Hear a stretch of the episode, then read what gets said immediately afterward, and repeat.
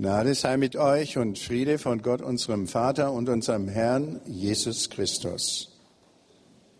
Ich freue mich, dass so viele gekommen sind, trotz tiefer Ferien.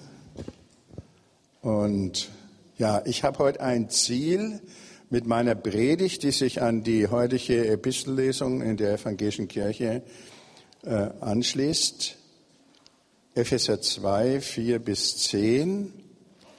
Äh, mein Ziel ist, dass wir lernen zu sitzen und unseren Platz bei Gott einzunehmen. Ihr seht schon den Predigtext. Ich lese ihn einmal vor. Der Apostel redet also zu den Ephesern die, und erinnert sie an ihre Vergangenheit, auch an seine eigene. Zu ihnen, den verlorenen Menschen, gehörten auch wir alle einmal, als wir noch von den Begierden unseres Fleisches beherrscht wurden. Wir folgten dem, was das Fleisch und der böse Sinn uns eingaben und waren von Natur aus Kinder des Zorns wie die anderen. Gott aber, der voll Erbarmen ist, hat uns die wir infolge unserer Sünden tot waren, in seiner großen Liebe, mit der er uns geliebt hat, zusammen mit Christus wieder lebendig gemacht. Aus Gnade seid ihr gerettet. Er hat uns mit Jesus Christus auferweckt und hat uns zusammen mit Christus einen Platz im Himmel gegeben Dadurch, dass er in Christus Jesus gütig an uns handelte, wollte er den kommenden Zeiten den überfließenden Reichtum seiner Gnade zeigen. Denn aus Gnade seid ihr durch den Glauben gerettet, nicht aus eigener Kraft. Gott hat es geschenkt, nicht aufgrund eurer Werke, damit sich keiner rühmen kann. Seine Geschöpfe sind wir in Christus Jesus dazu geschaffen, in unserem Leben die guten Werke zu tun, die Gott für uns im Voraus bereitet hat. Dieser Abschnitt aus dem Epheserbrief ist äh, eine Entfaltung des Wortes, das der Apostel Paulus im zweiten Korintherbrief äh, zu, äh, geschrieben hat. Dort heißt es, wenn also jemand in Christus ist, dann ist er eine neue Schöpfung. Das Alte ist vergangen, Neues ist geworden. Wir sind in Christus eine neue Schöpfung.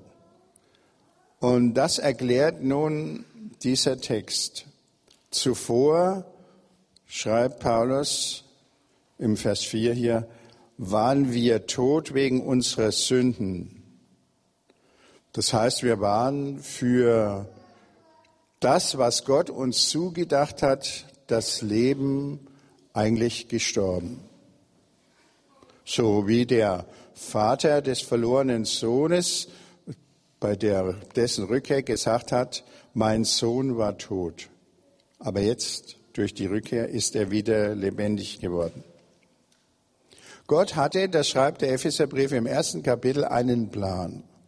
Und dieser Plan heißt, er hat uns dazu geschaffen, in Christus eine große Familie, nämlich seine Kinder zu werden. Das ist der Plan Gottes. Und das ist am Anfang eben durch den Sündenfall gründlich schiefgegangen. Die Menschen waren danach unfähig, äh, sie waren unfähig, ähm, Gott zu gehorchen und das zu erfüllen, was Gott sich eigentlich gedacht hat. Aber Gott hat an seinem Ziel festgehalten. Und er hat in Christus die neue Schöpfung begonnen. Wenn also jemand in Christus ist, dann ist er eine neue Schöpfung. Das Alte ist vergangen, Neues ist geworden. Wie geht das zu?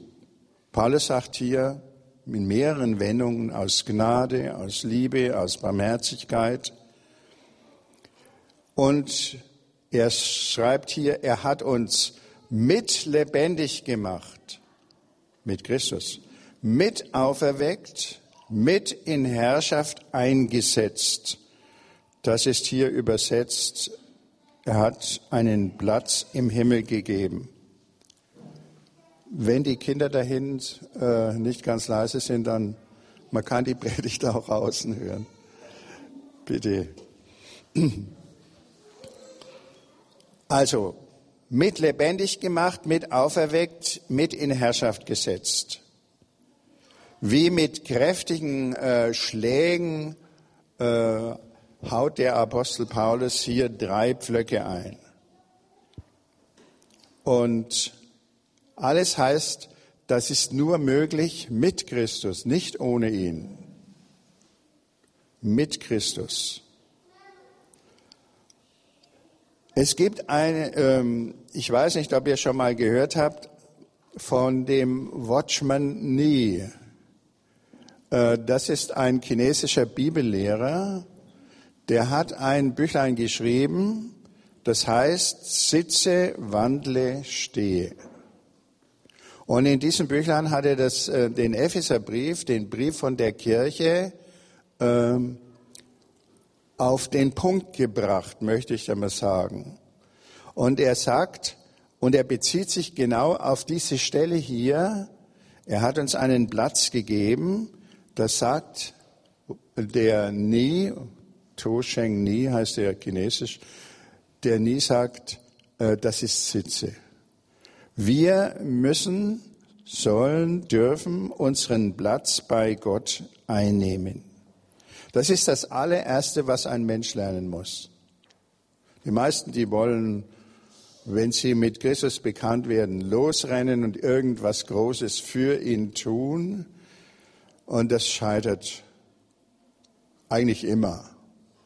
Das ist ein Holzweg, das äh, dürfen wir nicht tun. Watchman Nee sagt, du musst deinen Platz im Himmel einnehmen. Nicht unsere Werke machen unsere Erlösung aus, sondern Jesus hat für uns alles getan. Er hat am Kreuz gesagt, es ist vollbracht. Das bezieht er nicht nur auf sich, sondern das ist ja auch auf uns bezogen. Es ist alles schon erreicht. Du musst nichts vollbringen in deinem Leben. Es ist vollbracht und das, was Christus für uns getan hat, genügt. Und das Wichtige ist, dass wir das erkennen und uns darauf einlassen. Und er sagt, Christus hat uns lebendig gemacht oder mit ihm sind wir lebendig. Wir sind zum lebendigen Glauben gekommen und damit haben wir die Aussicht auf das und das nicht nur die Aussicht, sondern das Leben überhaupt gewonnen. Wir sind mit auferweckt, weil Christus auferweckt ist, sind auch wir auferweckt. Und weil Christus zur Rechten Gottes sitzt, wie es im Glaubensbekenntnis heißt, sind auch wir da eingesetzt. Wir sind mit Christus in Herrschaft und Herrlichkeit gekommen. Das ist der Platz. Das ist nicht nur so ein Stühlchen da am Rande, äh, äh, wo man äh, ganz bescheiden sitzt wie an einer großen Festtafel, sondern aber so mehr oder weniger im Hintergrund, sondern das ist unsere Stellung, unser Platz neben Christus.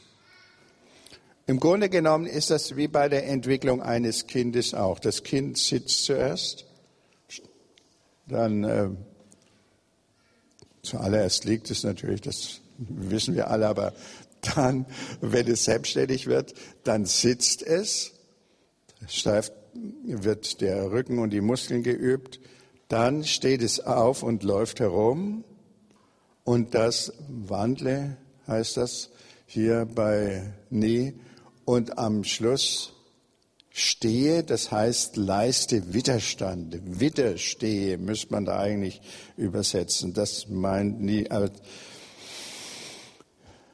Das ist also äh, das, was wir zu lernen haben. Wir dürfen das und sollen das annehmen, was Christus erworben hat. Und das geht nur, wenn wir mit ihm verbunden sind. Sobald wir von ihm getrennt sind und, und meinen, wir können das aus eigener Kraft machen, äh, versagen wir jämmerlich.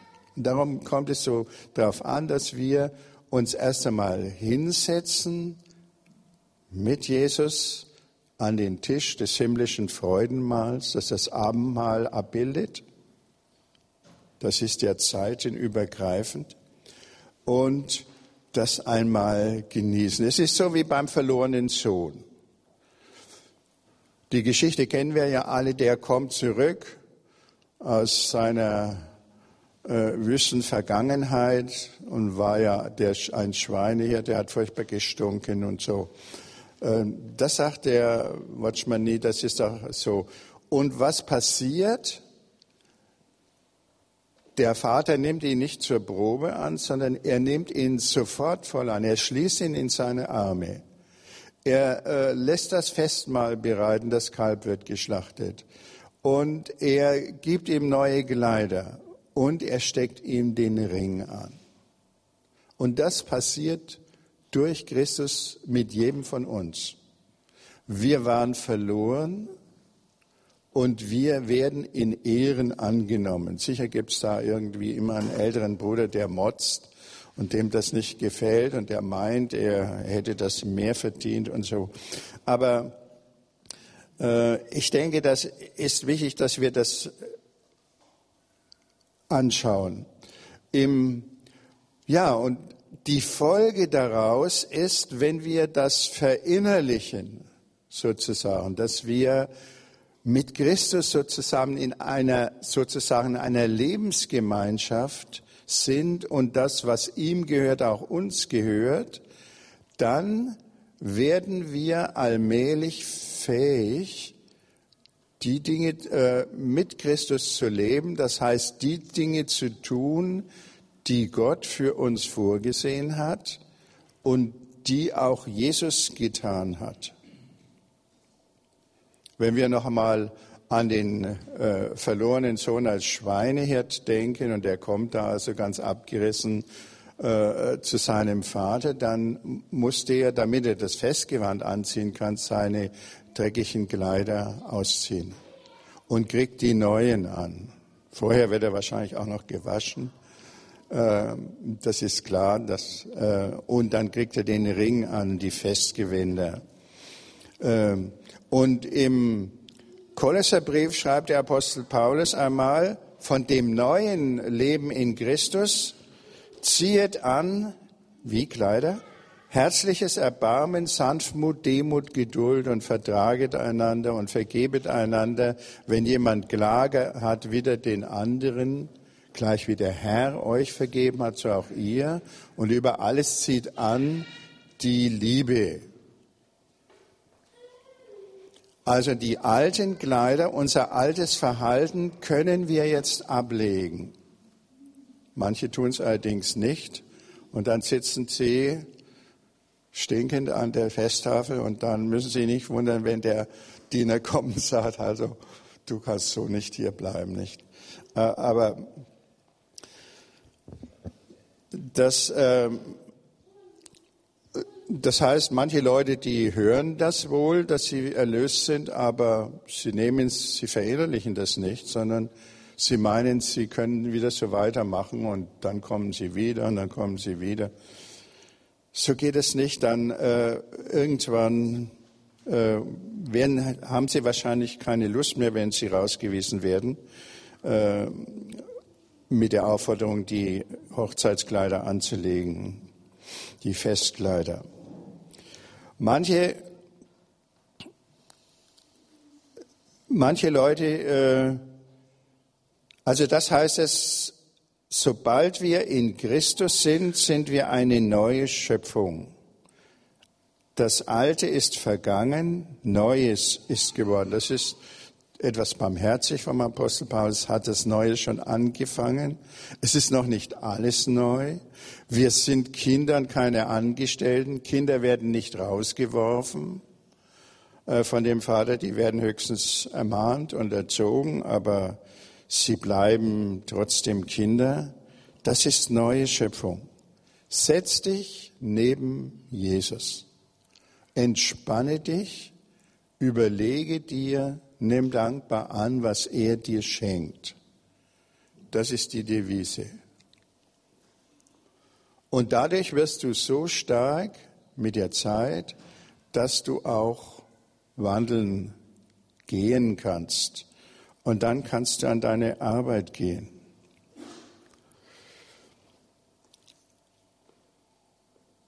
Manche, die lieben ja technische Bilder.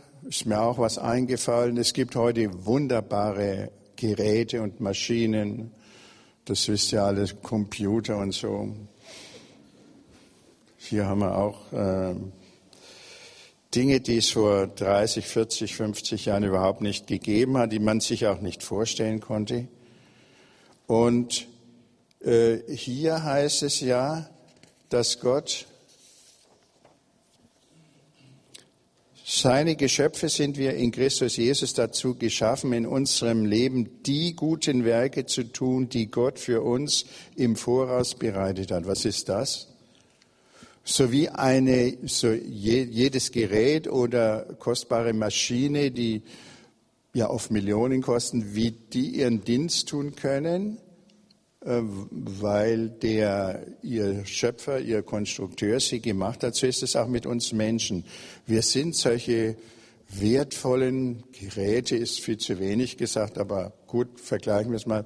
Äh, Gott kann uns gebrauchen und möchte uns gerne gebrauchen durch das, was er uns geschenkt hat. Aber wir äh, funktionieren wie ein solches Gerät nur dann, wenn wir auf den Knopf Power gedrückt haben.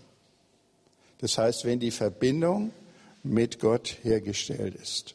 Sonst sind wir wie so ein Gerät, manchmal da weiß man nicht, wo man draufdrücken muss. Jedenfalls mir geht es so. Ihr nickt so verständnisvoll.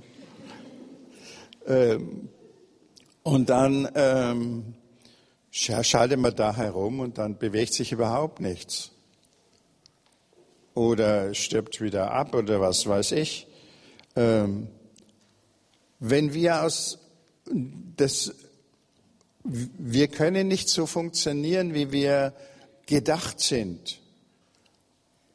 Und durch diese Verbindung mit der Kraft Gottes, mit der Power, werden wir fähig zu funktionieren, wie Gott sich das vorgestellt hat. Äh, wir werden die guten Werke tun können, die Gott für uns im Voraus bereitet hat. Dann können wir funktionieren, aber ohne das nicht. Wir müssen erst sitzen, dann die Kraft Gottes, die Verbindung mit Jesus Christus einschalten durch den Heiligen Geist und dann, wenn wir darin äh, leben, fangen wir an, zu funktionieren, können das äh, verwirklichen. Auch das heilige Abendmahl dient dazu, uns daran zu erinnern, wer wir einmal waren und wie, wer wir jetzt sind und bleiben sollen und dürfen. Die alten Christen, die haben das Mahl steht in der Apostelgeschichte täglich gefeiert. Die hatten das anscheinend nötig und sie wussten von der Kraft, die davon ausgeht. Sie setzten sich an den Tisch und sie wussten, Jesus ist jetzt unsichtbar, aber wirklich da. Wir gehören zu ihm. Wir haben unseren Platz im Himmel. Sie haben sich gesetzt, Sitze und haben dieses Mal gefeiert. Und äh, Sie haben vielleicht an das Gleichnis Jesu gedacht, äh, von dem großen Abendmahl, wo die Gäste zunächst, die eingeladen waren, nicht gekommen sind, und wo der König dann gesagt hat, geht an die Straßen, geht in die Gassen, äh, der Stadt und holt die Armen und Bettler herein. Und dann hat er gesagt, geht an die Straßen und Zäune über die Stadtgrenzen hinaus und ladet alle armseligen Leute, die da zu finden sind, ein. Und die sind gekommen. Und äh, sie haben das gefeiert mit dem Bräutigam, mit dem Sohn Gottes. Das ist ja der Vergleichspunkt im Gleichnis. Und dann gibt es noch das schöne Wort aus der, Apost äh, aus der Apokalypse, aus der Offenbarung. Selig sind, die zum Abendmahl des Lammes berufen sind. Selig sind. Das ist jetzt schon. Äh, in der Geschichte des Heils äh, übergreift, äh, wird, wird die Zeit übergriffen. Da ist Vergangenheit, Gegenwart und Zukunft eine große Einheit. Was war in Christus, gilt für jetzt, wenn wir am Tisch Abendmahl feiern, und es gilt für die Ewigkeit. Es sei denn, dass wir da wieder davonlaufen, was natürlich ziemlich unsinnig wäre. Ähm, deswegen habe ich jetzt gedacht, wollen wir heute einmal das Abendmahl im Sitzen feiern. Es ist vielleicht etwas umständlich. Äh, wir machen einen Stuhlgeist hier vorne und der Sinn ist, dass ihr daran denkt, dass ihr einen Platz bei Gott sozusagen neben Jesus habt. Den habt ihr jetzt schon, den haben wir